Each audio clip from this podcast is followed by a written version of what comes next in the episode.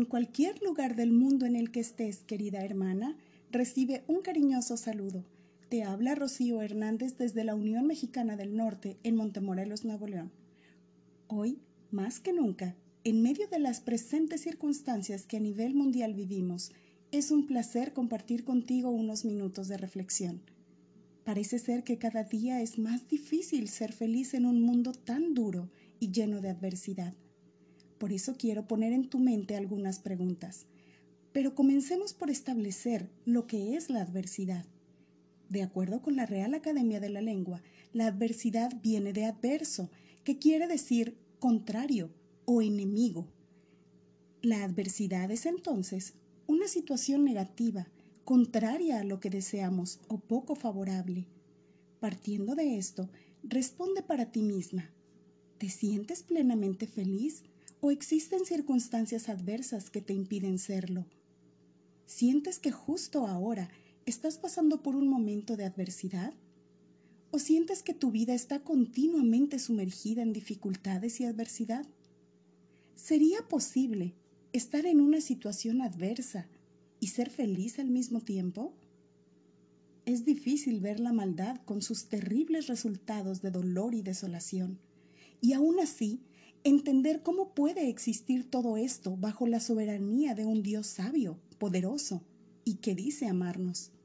El problema es que la tradición y las falsas interpretaciones han oscurecido las enseñanzas de la Biblia referentes al carácter de Dios, la naturaleza de su gobierno y los principios de su actitud hacia la maldad.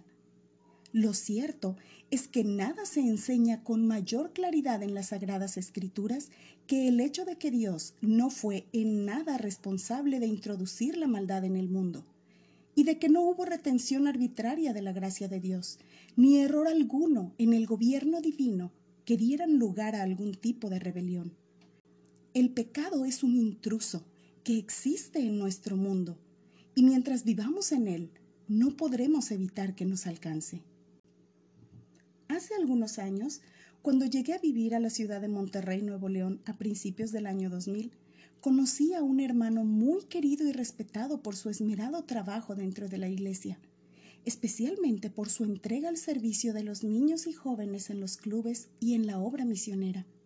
Aunque yo era adolescente y asistía a otra iglesia, su buena fama, su semblante y su trato siempre amables infundían respeto y simpatía aunque muchos lo conociéramos solamente de nombre.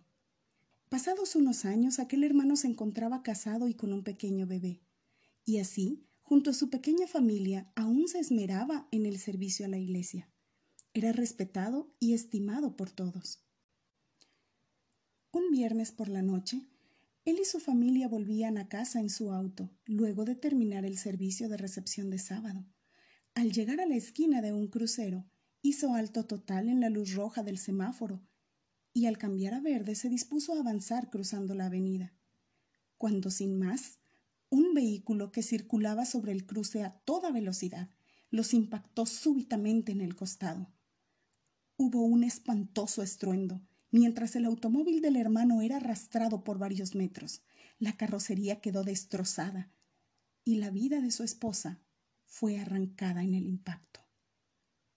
El bebé presentó algunos golpes y el hermano fue llevado muy mal herido al hospital, donde permaneció bastante tiempo en terapia intensiva debatiéndose entre la vida y la muerte antes de poder volver a reunirse con su bebé.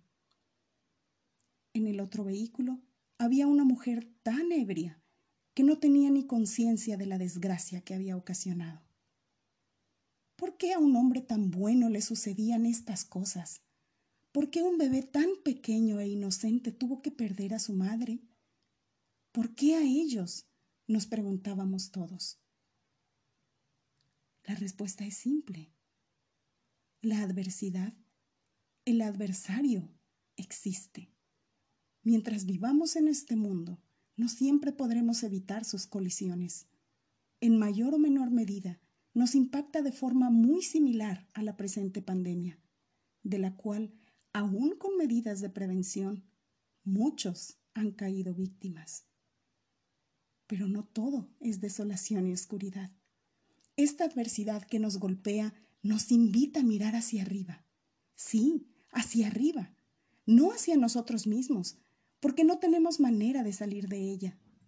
No alrededor, porque la maldad que nos rodea solo nos conduciría a la desesperanza, y ninguno de nuestros semejantes es capaz de protegernos por completo, por mucho que nos ame.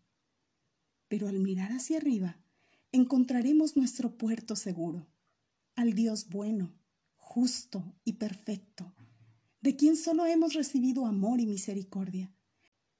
Porque toda buena dádiva y todo don perfecto desciende de lo alto, del Padre de las Luces, en el cual no hay mudanza ni sombra de variación.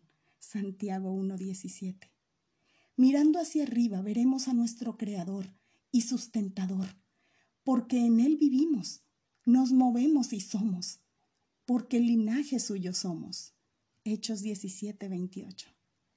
Sí, arriba veremos al Dios poderoso, el único capaz de librarnos aún más allá de la muerte. Y en ningún otro hay salvación, porque no hay otro nombre debajo del cielo dado a los hombres en quien podamos ser salvos. Hechos 4:12. La adversidad nos rodea, nos impacta y nos duele, pero no durará para siempre. Enjugará Dios toda lágrima de los ojos de ellos, y ya no habrá más muerte, ni habrá más llanto, ni clamor, ni dolor, porque las primeras cosas pasaron. Apocalipsis 21:4. No pertenecemos a este mundo y nuestro Padre viene en breve para llevarnos al hogar celestial. El que da testimonio de estas cosas dice, ciertamente vengo en breve. Amén. Sí, ven Señor Jesús.